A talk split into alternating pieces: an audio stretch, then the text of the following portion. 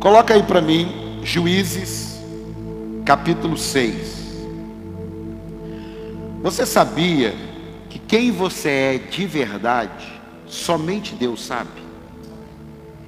Não, alguns não entenderam. Você sabia que quem você é de verdade, somente Deus sabe? Eu posso pensar quem você é. Você pode pensar quem eu sou, mas de verdade, só Deus sabe.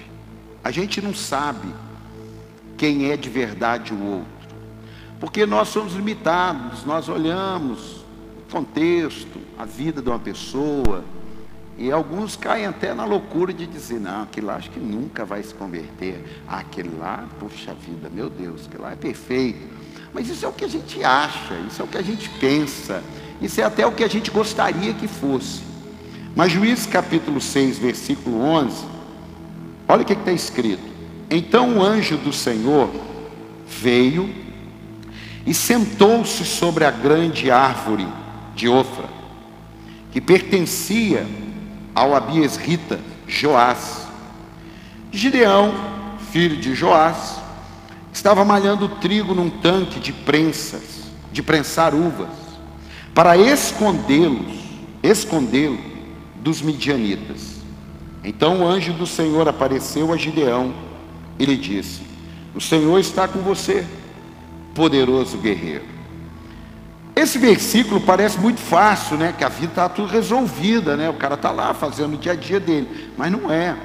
Esse versículo ele retrata uma nação inteira que por desobediência, por se afastarem de Deus, eles foram entregues às crises, às lutas, a ponto de, para que esse homem cuidasse da sua família, cuidasse da sua casa, dos que ele ama, ele precisou fazer algo muito incomum.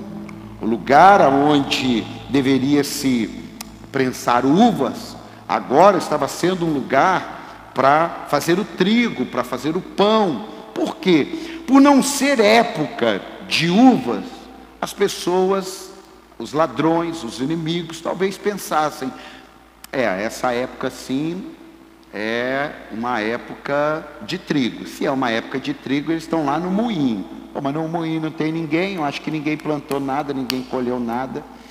Só que ele tem uma estratégia, ele fala: eu vou usar uma estratégia, eu vou num lugar aonde possivelmente não vão imaginar que eu estou lá, não vão pensar que eu estaria lá. E quando ele faz esse, esse sacrifício, quando ele bola essa estratégia, ele está lá malhando trigo no lagar, lugar de massa uva, mas tem um anjo observando aquilo lá. Só que eu acredito que aquele anjo, ele não estava observando apenas aquele momento. Provavelmente ele já vinha observando como Gideão estava vivendo. Aquele momento é o momento que o anjo desce e se assenta e está a ponto de dar uma palavra para ele. E qual é a palavra? O meu amigo, você é um cara valoroso. Você é um cara diferente do que nós estamos vendo aí. No meio dessa adversidade, você não se entregou a ela, você não desistiu. Olha, você é um cara valoroso. Só que quando você continua a ler os versículos, não vou ler por causa do tempo, eu estou te contando a história, você vê que Gideão ele não recebe aquilo de primeira. Quando o anjo diz isso para ele, a primeira coisa que ele reage é: Mas eu sou o menor da minha casa, eu não tenho condições de ser esse cara que você está falando. É por isso que eu te disse que só Deus sabe quem nós somos de verdade. Diga, só Deus sabe quem nós somos de verdade. Por isso que se você depender de alguém dizer quem você é, você vai ter dificuldade. Se você depender de um pai, de uma mãe, de um amigo, de um pastor, do apóstolo, do médico, profeta, quem quer que seja, definir quem você é é muito complicado. Então o Gideão ali, ele está agora vendo uma, uma oportunidade de romper, de entrar numa outra dimensão da sua vida, mas a inferioridade que está dentro dele é mais forte. porque ele está vendo uma manifestação divina, ele está ouvindo, e ele mesmo assim, ele não consegue romper com aquilo. Mas eu creio, abre suas mãos aí, em nome de Jesus.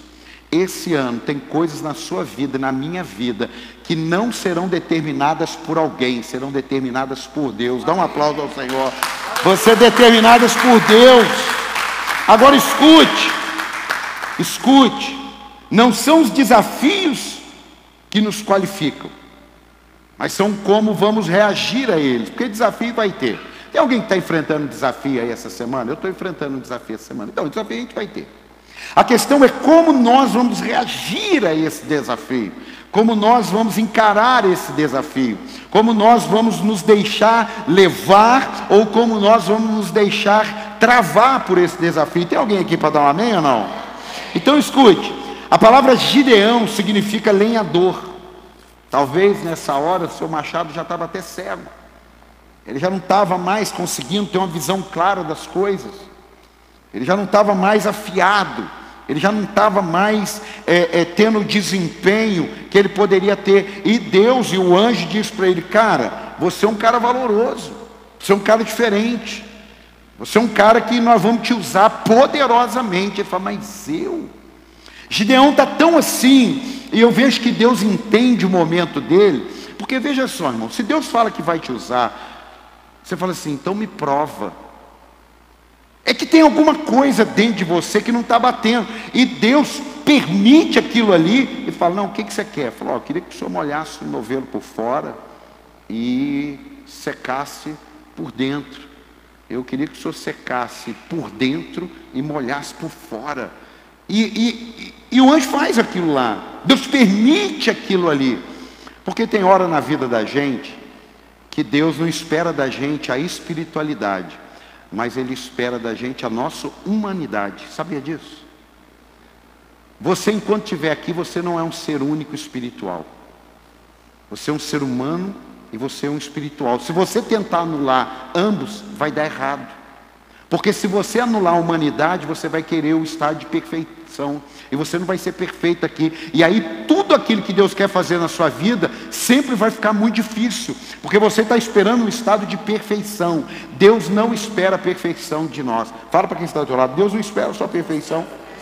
Fala, porque Ele não é bobo. Pode falar, porque Deus não é bobo. Agora, a gente é. A gente vê uma pessoa, espera dela tudo de bom. E aí, quando alguma coisa não acontece, a gente fala: Meu Deus, que decepção. Deus não.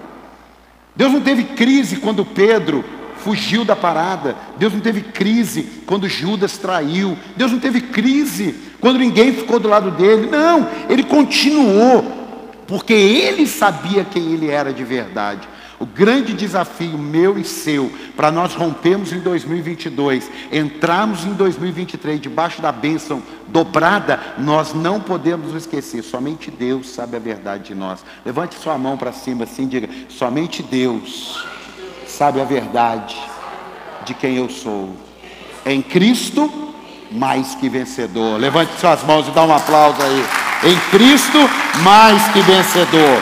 Mas vamos lá que, que nós aprendemos com isso aqui? Número um, Deus te enxerga por aquilo que Ele vai fazer na sua vida e não por aquilo que você está vivendo.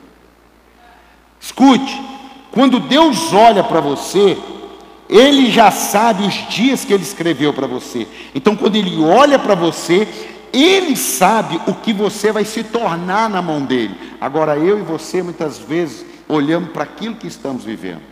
Gideão ele fala assim, mas o que, que deu dos Deus, do Deus dos nossos pais? Cadê aquele, aquele Deus que a gente ouviu falar? Que agora a gente está nessa ruína, na miséria, na luta, na crise. Por quê? Porque muitas vezes nós somos tendenciosos a esquecermos de quem somos, a esquecermos de quem nos chamou. Talvez você venha para o culto e você está num momento difícil da sua vida, lutando contra o pecado, lutando contra o comércio, sei lá o que, que é, e você se esquece de quem você é, e por você se esquecer de quem você é, Satanás tenta tirar você da presença. Foi o que tentou fazer com Jesus no deserto. Tu és o filho de Deus, então faz isso. Jesus não precisava. Isso é mesmo quando você chegar para Paulo e para o Dani e falar assim: você não é filho do Paulo? Então, prova que você é filho do Paulo. Não, eles não precisam provar, porque eles são. Quando a gente precisa provar algo para alguém, quem está nos pedindo prova até não está errado. Errado é quando nós precisamos provar aquilo que somos. Errado é quando a gente precisa ficar lembrando quem nós somos. Às vezes é, é muito comum no meio da adversidade você acabar ficando repetitivo em quem você é. E isso daí pode roubar de você a imagem verdadeira de Deus sobre a sua vida. Então eu quero dizer para você, independente de qualquer coisa, guarde isso. Deus está te vendo. Fala para quem está ao teu lado, Deus está te vendo. É por isso que ele te enxerga pelo que você vai ser na mão dele. Se alguém pedisse, se alguém chegasse para Deus e desse um relatório de quem eu era, o relatório não teria nada a ver com quem eu sou. Agora, se alguém chegasse para Deus e pedisse para Deus um relatório de quem eu era, Deus não ia falar nada daquilo que alguém falou, porque é assim com você. O relatório de Deus é um relatório de verdade, e um relatório da terra, talvez um relatório de possibilidades.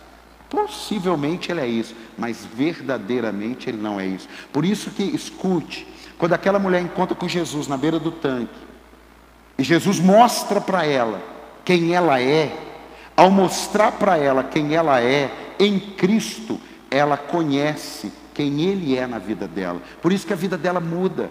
Por isso que agora ela chama pessoas para serem atraídas por Ele. Por quê? Porque apesar de eu ser quem eu era, Deus não me rejeitou por quem eu era. Deus agora vai me transformar em quem eu de verdade sou. Você pode dar um aplauso a Ele por isso?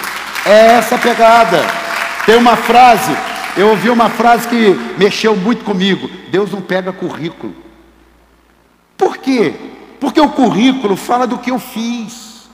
O currículo fala de quem eu sou. O currículo fala do que eu tenho para mostrar. Deus não pega currículo, porque o meu ou o seu, o meu tem certeza, o meu currículo não me qualificaria a estar aqui, mas como Deus é o que sabe quem verdadeiramente nós somos, Ele não pega currículo, Ele começa daquele dia em diante, ah, dá uma meia aí, que maravilha, Deus não precisa do nosso currículo, porque o nosso currículo poderia nos tirar da presença dEle, fala, deixa eu ver você aqui, Paulo, Ih, hum, vira a página, meu Deus. Não, até que esse pedacinho foi legal. Nossa. Meu Deus. Meu Deus. Qual que ele fala? Nossa Senhora. Qual que ele fala isso? Oh, Jesus. Meu Deus. Ave Maria, Jesus, não dá, não dá, não, não, não dá para usar, não. Aí pega o currículo do André. Hum, hum, nossa, não, está pior, pega o outro mesmo, pega o do Paulo mesmo, está melhor.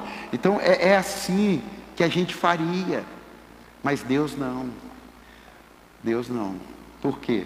Dos teus pecados eu não me lembrarei mais. Dá um aplauso aí. Dos teus pecados eu não me lembrarei mais.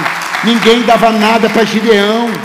Ninguém dava nada para ele, porque se alguém desse alguma coisa para ele, ele não tinha sentimento. Se alguém falasse para ele, cara, olha, você me inspira, viu? Nós estamos numa crise danada, mas você está aí, cara. Você, é, ó, você é o cara mesmo. E alguém falasse para ele isso, ele, não, eu sei, graças a Deus, é, louvado seja Deus. Não, ninguém falava isso para ele, porque ninguém falaria o que ele falou tendo palavras de afirmação, de confirmação ou está na moda de validação. Ninguém. Então ninguém dava nada para ele. Mas apesar de ninguém dar nada para ele, ele estava fazendo algo de valor. Ele estava fazendo algo que estava chamando a atenção, não de alguém, do próprio Deus. Tem alguém para dar um amém aí ou não? Olha, o fato de você se ver inferior não está errado. Ah, você acabou de falar, não, não está errado. A questão é você viver com um complexo de inferioridade. Eu sei que tem pessoas maiores que realizam mais, eu sei que tem pessoas que realizam menos. Isso não é o problema. Tem pessoas que têm mais dinheiro, menos dinheiro, mais bonito, menos bonito. Isso não é o problema. Você reconhecer algo para cima e reconhecer algo para baixo. O grande desafio é você não viver com um complexo da inferioridade. Alguém chega para você e fala assim, querido, faz favor para mim, você vai cuidar da, da, da minha água. Ó oh, apóstolo, meu Deus, mas eu não sou digno de fazer isso. Parece até legal isso aí. Parece até legal. Parece bonito, né? Parece espiritual. Não, eu não sou digno de colocar a água. Não, eu não sou digno. Parece legal, mas isso não é legal. É para colocar água? Eu coloco então. É para cuidar da, das crianças? Não, eu vou lá dar uma força. Por quê? Porque alguém está vendo você. Diga, alguém está te vendo. Diga mais forte, alguém está te vendo. Quando alguém chega para falar alguma coisa para você, você já foi observar. Não pense você quando o pastor André ou eu, a pastora, chega e fala assim: olha aqui, você não podia me ajudar nessa área? Ele já observou. Ele não está pegando assim uma pessoa e pá, não, ele já observou seu comprometimento, seu desempenho, sua vontade. Qualquer pessoa, quando vai ser promovido numa empresa, qualquer um, quando chama, fala assim: Olha, eu estive observando, eu vou colocar você para fazer isso aqui. Mesmo que você não se sinta capaz, a sua reação vai dizer muito sobre você. Eu posso não me sentir capaz por algumas coisas, mas eu posso dizer assim: olha, eu tenho vontade de fazer isso. Mas eu vou precisar aprender mais. Mas eu ajudo sim. Agora, olha a outra reação. Eu, quem sou eu? Tem tanta gente melhor que eu na igreja. Como tem tanta gente melhor que eu na igreja? Seu patrão te chama e fala assim: ah, vou te promover. Você vai dizer, eu, tem tanta gente melhor na empresa. Eu nunca ouvi falar que alguém falou isso. Mas na igreja é normal. Na igreja é comum. Qualquer coisinha, ai, eu não sei se eu estou pronto. Amado, se alguém te chamou, é porque alguém está te vendo. E se Deus te chamou, é porque Ele sabe quem você é de verdade. Dá um aplauso ao Senhor aí. Ó, oh, não pense, não pense que porque você está sozinho, significa que ninguém está te vendo. Porque quando você está fazendo algo sozinho, tem um versículo que eu quero que você leia. Provérbios 15, 3. Você está lá sozinho. Você está lá na, com as crianças, você está limpando o banheiro, você está lá na sua empresa, você está lá na sua casa, você está aqui no celular, você está sozinho. Provérbios 15, 3. Os olhos do Senhor estão em toda parte, observando atentamente os maus, os maus e os bons. Espera aí, deixa eu Esses dias eu vi umas fotos minhas, eu estou muito assim, ó. Mas, eu assim, meu Deus, mas um ser angelical. Ô oh, Pai, em nome de Jesus. Né? É isso aqui. Então volta aqui, volta aqui, volta aqui. Ó, por mais difícil que esteja, continue lutando. Alguém está te vendo, às vezes está se esforçando, falando, pô, mas eu não tenho reconhecimento, ninguém vê meu trabalho. Calma. Se você não receber a recompensa da terra, você vai receber a recompensa do céu.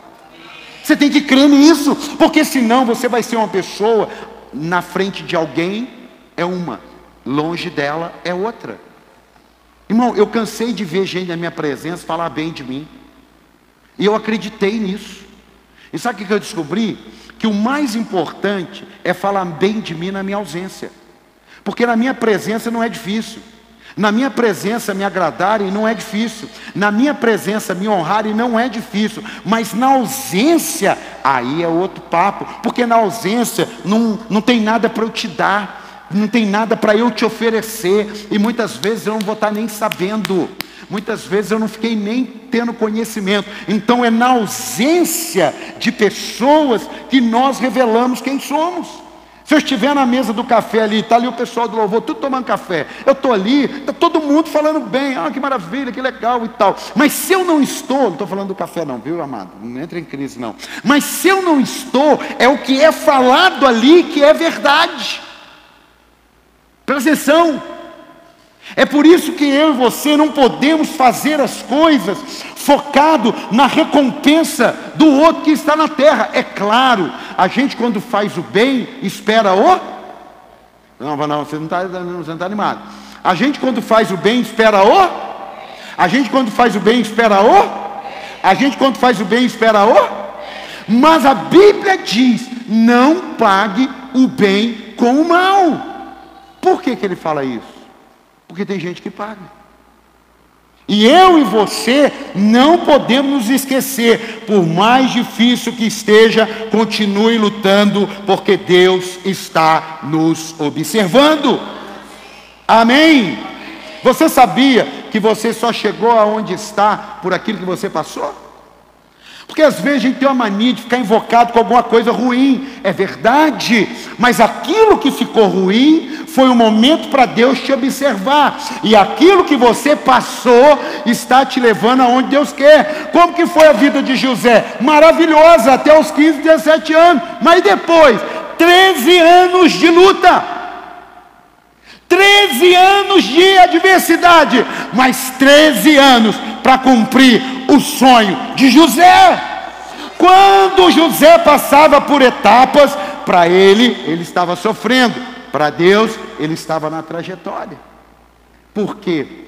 Porque o que você passou é o que te levou aonde você está hoje. Tem pessoas que, por ter um perfil, estão ocupando posições, porque lá atrás passaram por coisas que eu não passei. Escute, Todo mundo quer fazer o que você faz, mas ninguém muitas vezes quer fazer o que você fez. Então o que você faz é maravilhoso. O que você faz sempre é gostoso. O que você faz sempre é inspirador.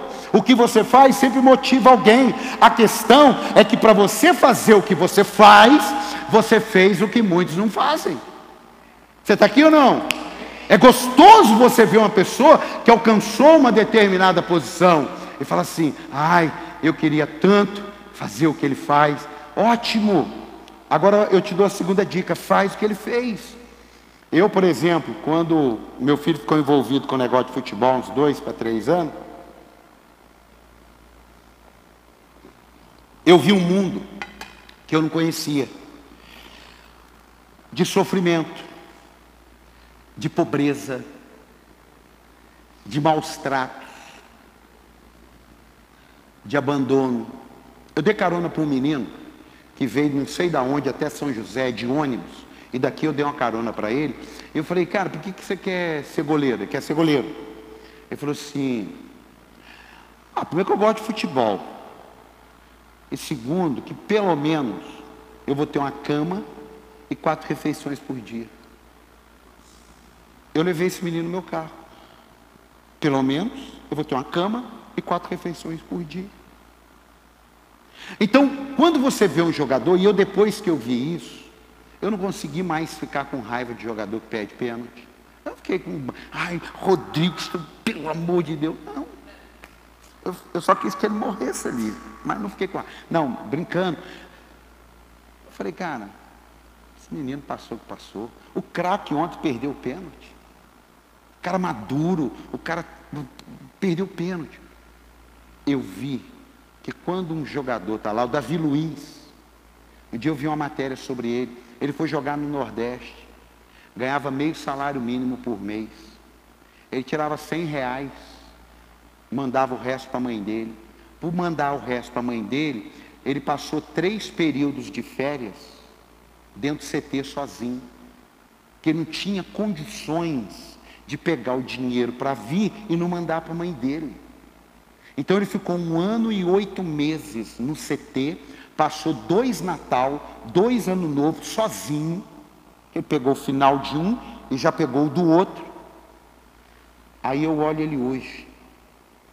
Ele tropeça na bola, o cara leva um gol, o Flamengo perde um título. Eu não consigo mais ficar com bronca de um menino de futebol. Porque eu conheci não o que ele faz, mas o que ele fez. Então quer dizer para você, você o que faz é fruto do que você fez. Então desfrute para a glória de Deus. Dá um aplauso aí. Desfrute. Ó, oh, ninguém chega em algum lugar sem que nada lhe aconteça. Ninguém. Salmo 23, 4 diz assim: Mesmo quando eu andar, não está dizendo você vai, mas está dizendo que você pode. Não está dizendo que é plano, mas está dizendo que pode acontecer. Mesmo quando eu andar por um vale de trevas e morte, eu não temerei perigo algum, pois tu estás comigo, a tua vara e o teu cajado me protegem. Escute, A impressão que nós temos, e talvez foi a que Gideão teve, que ninguém estava vendo ele ali, e que nem o Deus que ele ouviu falar estava vendo ele ali, mas Deus estava vendo, porque Deus não anda com a gente somente em terras asfaltadas, Deus anda com a gente também no vale da sombra da morte. Você está aqui ou não? Deus anda com a gente também no meio da adversidade, no meio da crise, no meio de que nós não estamos entendendo, Ele continua sendo Deus. Deus não para para dar uma olhada no GPS, Deus não para para dar uma olhada no guia quatro rodas. Isso aí deve ter uns 20 anos para ver, meu Deus, parece que eu peguei um caminho errado. Não, porque Ele abre caminho onde não tem caminho, Ele endireita os caminhos tortos. Dá um aplauso ao Senhor aí, esse é o Deus. Esse é o Deus. Eu quero dizer para você, olha, esses dias eu vi uma frase e eu fiquei pensando nela, e é verdade. Pessoas que são derrotadas e fracassadas, na realidade, são apenas pessoas que desistiram. Tem uma mensagem que eu nem sei se tem na internet, que eu digo assim: eu tenho direito de desistir. Porque é tão comum você falar, não desista, não desista, não desista dos seus sonhos e tal. E aí um dia eu estava pedindo a Deus uma mensagem e me veio essa palavra, eu tenho direito de desistir. Agora, por que, que eu, é, eu tenho direito de desistir? Quando que eu tenho direito de desistir? Quando eu não estou fazendo o que Deus mandou. E tem gente que não está desistindo de fazer o que Deus não mandou fazer. Precisa desistir. Porque quanto mais você insiste, é como uma construção. Quanto mais você constrói, pior vai ser a ruína.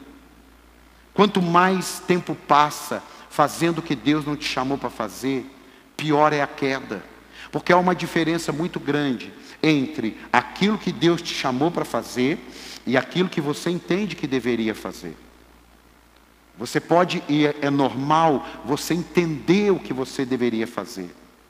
Agora, talvez tenha algumas áreas da sua e da minha vida que nós precisamos perguntar. Eu estou entendendo que é para eu fazer, mas eu gostaria de saber do Senhor: é para eu fazer?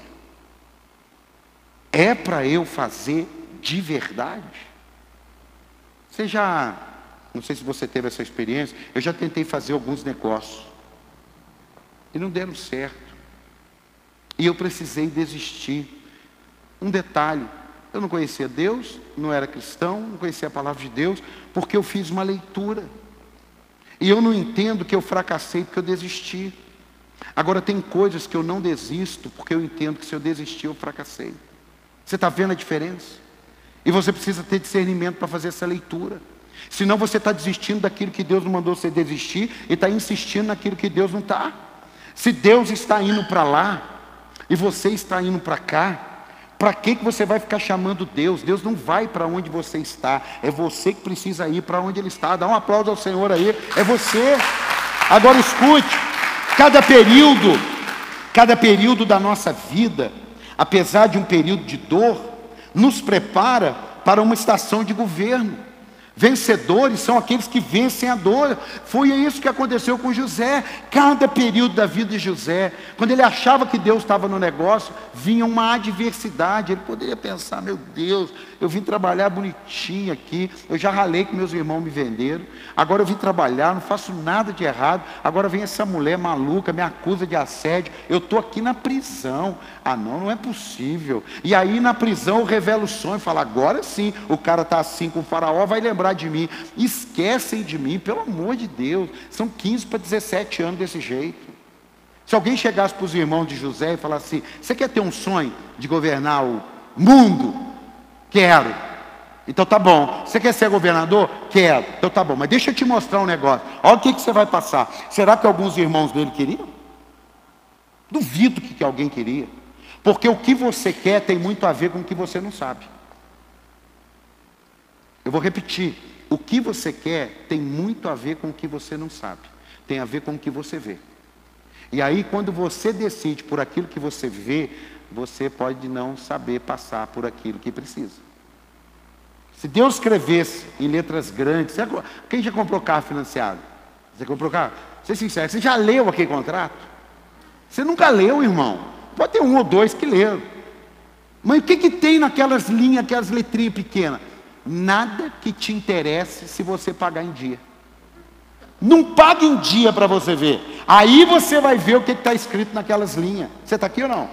Você está aqui ou não? Você está aqui ou não? Irmão, tem hora que a empolgação, a pastora fez um negócio, a gente estava é, fazendo 25 anos de casado. E a gente está se organizando. Está se organizando. Para onde nós vamos, para onde nós vamos, para onde nós vamos, 25 anos de casado, vai comprar aliança ou vai fazer uma viagem? Aí ficamos naquela indecisão. Se comprar aliança, não viaja. Se viajar, não compra aliança. Aí decidiu, vamos viajar e não vamos comprar aliança. Aí começa a procurar pacote, começa a procurar. Ah, de madrugada, nem hora de madrugada, mas três horas da manhã está procurando um pacote. Aí vai achar um pacote, eu vou achar um pacote, vou achar. Achou um pacote, eu chego em casa e falo, amor, pacote de Deus, para a gente ir para a Itália. Eu olhei e falei, pô, maravilha, 12 vezes, 12 vezes a gente vai para qualquer lugar. É 12? Ah, então tá, falei, ó, lê direitinho aí e tal, que não sei o quê pega o cartão animado e passa 12 e tal, que não sei o que, e parará, manda mensagem, amor, está tudo confirmado, oh glória a Deus, aleluia. Aí eu sou conservador, falo, imprime tudo que eu gosto de papel. Não manda e-mail para mim não, imprime papel.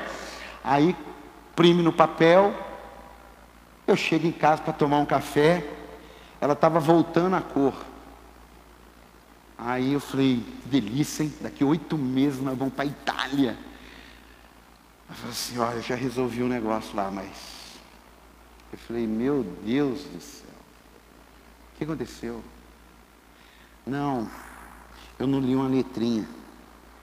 Que letrinha? Isso era quinta-feira, cinco da tarde.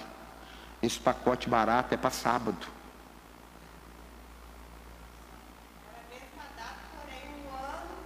O ano que nós estávamos. Aí eu gelei, ela não leu uma pequena letrinha. Resumindo, a ligação dela custou 20% do pacote. Porque falou, a gente vai devolver 80%, mas 20% não devolve. Quatro horas, porque tinha uma letrinha pequenininha, 2018, 2019. Você está aqui ou não? Você está aqui ou não? Alguém já fez isso ou não? Só a pastora mesmo, né? Oh. Irmão, abre sua mão aí, abre. Se você andar na presença de Deus, essas letrinhas não vão mudar a sua vida. Dá um aplauso ao seu, não vão mudar a sua vida. Não vão. Deixa passar que não vai. É como o profeta Miag. Alguém conheceu o profeta Miag além do pastor André? Ninguém conheceu, nunca leram na Bíblia. Profeta Miyagi do Karate Kid, A Hora da Verdade. Quem já assistiu? Já assistiu? Já? O, mas o primeiro, eu estou falando o raiz. Não é esse mais frescurado, não. É o raiz. Que o carinha lava carro, o carinha pinta cerca, esfrega o chão, e ele está revoltado. Ele fala assim, eu não quero mais saber disso, o senhor é temendo do enrolado, o senhor não sabe nada de karatê. Aí o seu Miyagi vai e e ele vai com os movimentos. Lembra disso ou não, gente? Lembra disso ou não? É isso que Deus faz com a gente. Você não está vendo o que eu estou passando, senhor não está vendo, é só. Vai chegar a hora do. Faz aí para ver se você sabe fazer. Faz Everton, faz aí, só você é. Faz Everton. Faz tudo. Quem está aqui, diga amém. O que você está te fazendo é para te levar no lugar que Deus tem para você. Dá um aplauso aí, pode ter certeza. E ó, escute, a questão é que quando o agir de Deus se manifestar, não dê desculpa. Quando o agir de Deus se manifestar, não dê desculpa. Coloca para mim Provérbios 6, 9. Porque às vezes é isso aqui que acontece. Provérbios 6, 9. Até quando você vai ficar deitado preguiçoso. Quando se levantará de seu sono? Olha lá, olha lá, menininha lá. Quando se levantará de seu sono? Tirando uma soneca, cochilando um pouco, cruzando um pouco os braços para descansar. A sua pobreza o surpreenderá como um assaltante, e a sua necessidade sobrevirá como um homem armado sobre você. Muitas pessoas estão numa zona de conforto e não querem fazer o que Deus está chamando para fazer. Não querem fazer o que a Bíblia nos manda fazer. Não querem saber o que a revelação está nos mandando fazer. E ficamos ali criando desculpas, subterfúgios, para não realizarmos aquilo que Deus está chamando para fazer. Olha, o que vai te dar força, o que vai te dar vigor, o que vai te manter caminhando, mesmo sangrando, é você estar fazendo o que Deus te chamou para fazer. Porque a vitória, ela é muito boa na vida daquele que vence, mas não deixar de fazer o que Deus chamou para fazer é o que vai fazer com que ele consiga chegar ao lugar dessa vitória que é maravilhosa. Quem já viu o, o, a subida do Monte Everest? Já viu algum filme? Já viu? A subida é terrível, é cheio de estratégia. 60 mil dólares para subir aquele monte. 60 mil dólares. Mas você tem que ter pelo menos aí uns 30 dias livre para você saber a hora, para você subir no momento, para você ficar na, na posição é, estratégica. Você tem que subir um pouquinho e parar. Agora aqui, tem um helicóptero que vai lá pegar quem não aguenta. Por que, que as pessoas não pegam um helicóptero e vai lá e para na pedra e bate uma foto com a bandeira? Porque não é chegar lá que vai te dar vitória, é subir até lá. Tem alguém para dar um amém, dar um aplauso ao Senhor? Ô oh, meu amado, em nome de Jesus. Lá na eternidade nós vamos celebrar, mas o negócio é que nós estamos subindo agora. Quem está aqui? E tem hora da nossa vida que a gente para de subir cada tempestade.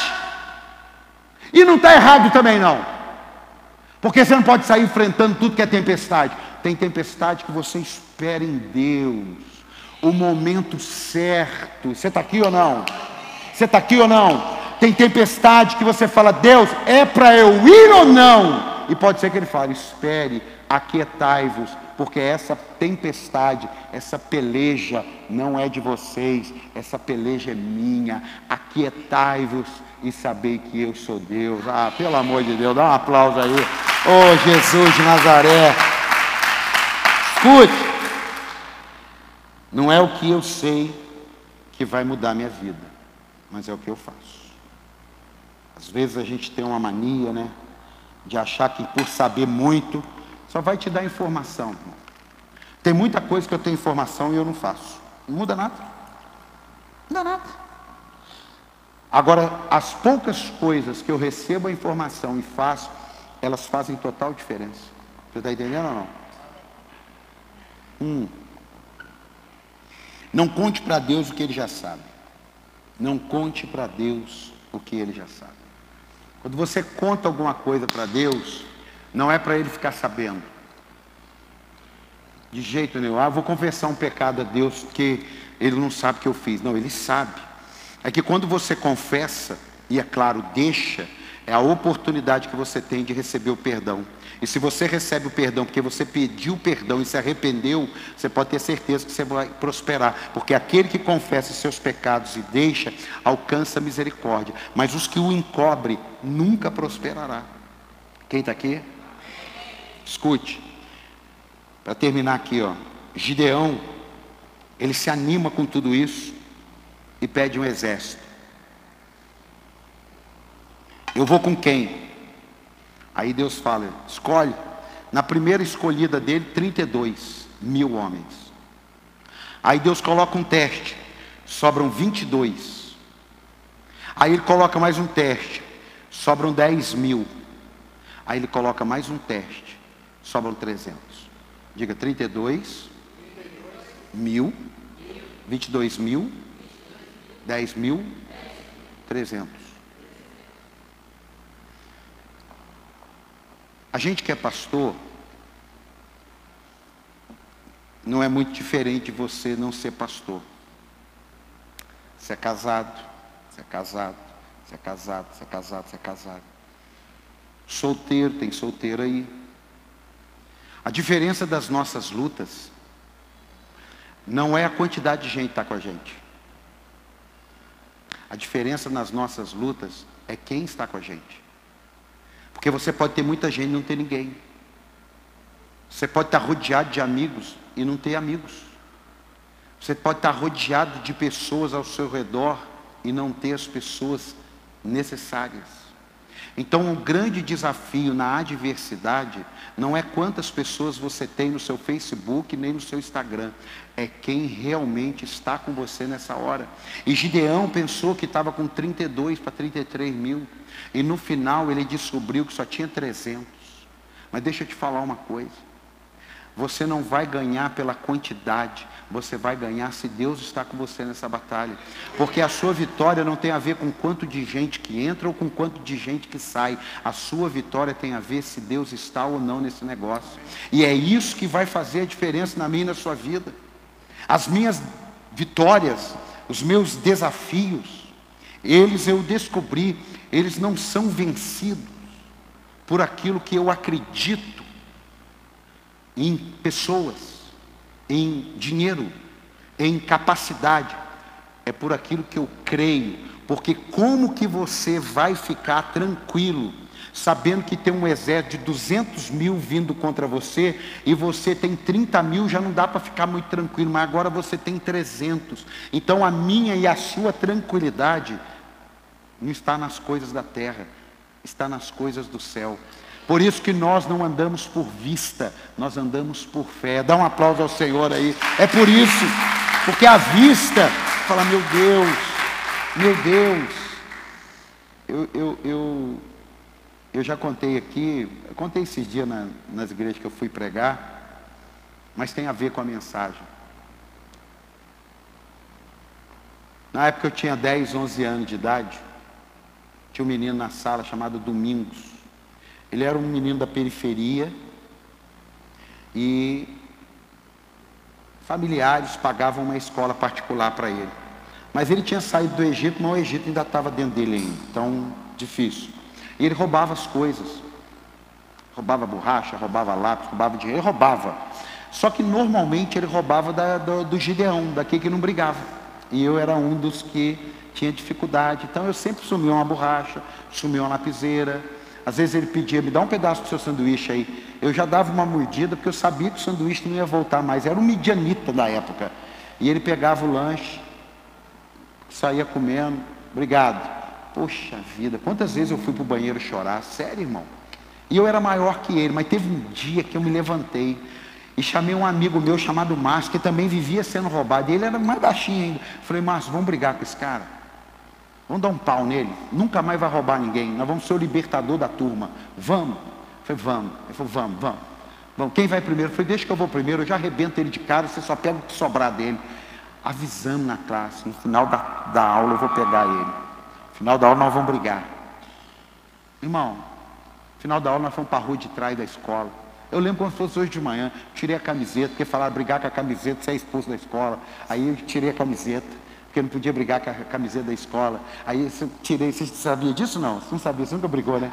E quando brigava, apanhava também, igual eu. Aí eu tirei a camiseta da escola, e aí eu fiquei, e o Domingos nem tirou a camiseta da escola. Ele queria ser expulso. Irmão, eu falei, pode vir aí, Domingos. Pode vir. Quando eu falei, o terceiro pode vir, assim, parece que eu vi um, um clarão, sabe?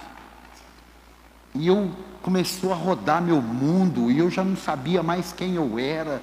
E, e quando eu acordei, assim, dei uma, eu ainda fiz assim, olhei o ônibus passando e o Domingos, no Domingos não, o Márcio, lá dentro do ônibus, indo embora com a carinha olhando assim para mim, assim, falei, nossa, tadinho dele. Irmão, a questão não é a luta que você tem, é com quem você vai. Fala para quem está lá, você não é o Márcio não, né? Mas você também não é o Domingos não, né? Não é?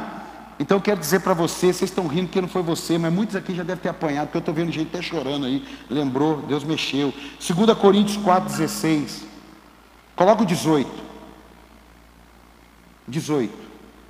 Assim, fixamos os olhos, não naquilo que se vê, mas no que não se vê. Pois o que se vê é transitório, mas o que não se vê é eterno. Dá um aplauso ao Senhor. Ah, meu Pai. Irmão, tem coisas que eu estou vendo que eu não quero ver. Então eu fecho os olhos, porque daí eu vejo com os olhos da fé, olhos abertos ou olhos fechados. Guarda essa frase.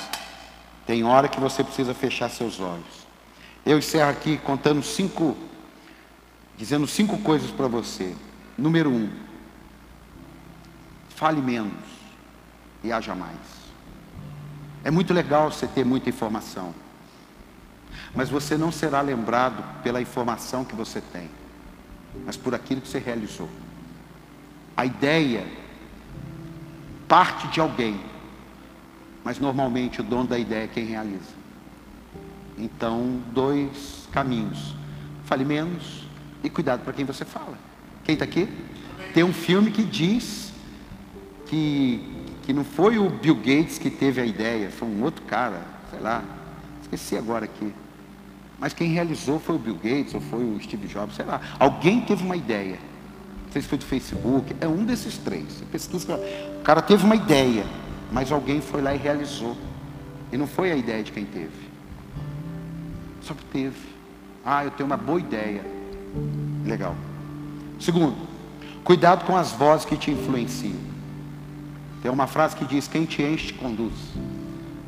Se você ouve coisas de Deus, você vai ser influenciado por Deus, vai ser cheio de Deus e vai ser dirigido por Deus.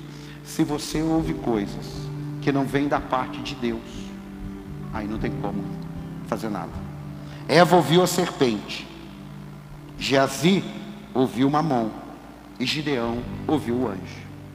O resultado de cada um tem a ver com quem deram ouvido. A Eva ouviu a serpente. O Geazi ouviu Mamon, o Deus das riquezas, servo de Eliseu. Agora, Gideão ouviu o anjo. Abre suas mãos aí, abre. Pai, em nome do Senhor Jesus, que nós tenhamos discernimento espiritual, para que as vozes que ouvirmos, sabermos qual vem do Senhor e qual vem do inimigo de nossas almas. Terceiro, quando Deus te der um objetivo, é porque Ele já fez. Eu aprendi com um amigo que estuda muito, assim, tradução e tal, que quando Deus diz haja, não vai haver, já está havendo. Quando Deus diz para você faça, Ele não vai fazer, já está sendo feito. Então, quando Deus te der uma direção, é porque Ele já fez. Creia nisso. Quarto, não deixe as marcas da sua vida impedir você de avançar no seu propósito. Gideão disse: Poxa, mas eu sou menor. A minha família é menor. Né? Então, eu sou o menor da família que é menor. Não importa. Deus não pega currículo. Guarde isso. Diga bem forte: Deus não pega currículo. Diga mais forte: Deus não pega currículo. Você não esquecer. Porque quando Deus te chamar para fazer coisas, algumas delas serão extraordinárias. E você pode correr o risco de pegar o seu currículo. Fala assim: Mas como que eu vou fazer isso? Como que eu posso? Imagina o currículo do apóstolo Paulo: religioso, perseguidor de cristãos, fechador de igreja. Olha o currículo. E, aí, e Deus pega o currículo dele, rasga e começa uma nova história na vida dele. Essa nova história é tão extraordinária que nem casar ele quer. Ele gasta a vida dele com Cristo. Ele gasta o ministério dele 100% para Jesus. Por quê? porque ele não deixou o currículo dele falar mais alto. E em último lugar, escute isso. Não pare na sua última conquista. Isso aqui é muito sério. Às vezes nós temos a pseudo-sensação de que apenas aquele desafio é o único desafio. E isso pode nos levar a uma zona de conforto. Deus não nos quer numa zona de conforto, porque a gente acomodado, a gente desvia de Deus. É interessante isso. A Bíblia diz que Deus é, o, o povo de Deus é inclinado a desviar-se de mim. Agora, quando eu digo zona de conforto, você já pensou em várias coisas. Eu vou lá atrás e vou colocar um exemplo básico. Você está numa prova, você chega na igreja, está buscando a Deus, você se envolve no ministério, você ora, você lê Bíblia, você jejua, você faz propósito, você entrega oferta, você dizima, você participa do desafio, e aí Deus rompe aquele casulo na, na sua vida, faz você sair do estágio de uma lagarta e se transformar numa linda borboleta, e aí você vai voar. E aí você já não tem mais o mesmo comprometimento porque a zona de conforto tirou você da presença. Não pare em sua última conquista. Aprenda. Seu maior adversário pode ser a sua última vitória. Seu maior adversário pode ser sua última vitória. A última vitória que Davi teve fez com que ele ficasse no palácio.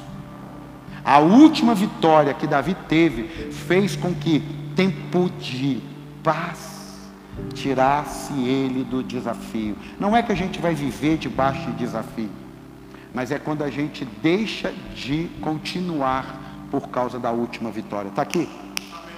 Você teve o último emprego, ótimo, cuide bem dele. Mas se vier um desemprego, ele não é o último. Você vai ter que continuar. Quem está aqui?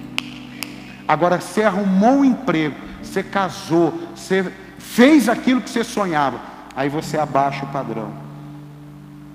Você abaixa o padrão. Até hoje, tem uma oração que ecoa no meu espírito, que eu nem sonhava em dirigir uma igreja. Eu falei, eu não quero ser pessoas que subam para pregar e vamos falar o que der, porque com o passar do tempo, isso pode acontecer. Eu tenho até dificuldade de repetir uma mensagem. Então eu sempre me esmero para trazer uma palavra. Por quê? Porque eu sei que eu posso pregar um sermão maravilhoso. Domingo que vem eu estou de volta. Domingo que vem eu estou de volta. Domingo que vem eu estou de volta. É como você na sua empresa, você fechou um negócio extraordinário. Mês que vem está aí de novo. Outro mês está aí de novo. Então, quando você não permite que a zona de conforto te domine, a última vitória sua será maravilhosa para você. Mas quando você permite que a zona de conforto te estabilize, te deixe cair, diminuir, ali pode ter sido a sua maior ruína. Gideão, ele continuou avançando. E eu quero dizer para você, por mais vitórias que tenhamos hoje, ainda existem lutas prontinhas nos esperando. Isso não é para você dizer misericórdia, isso é para você dizer: Deus é comigo, o Senhor é o meu pastor e nada me faltará. Dá um aplauso ao Senhor aí. Vamos ficar de pé.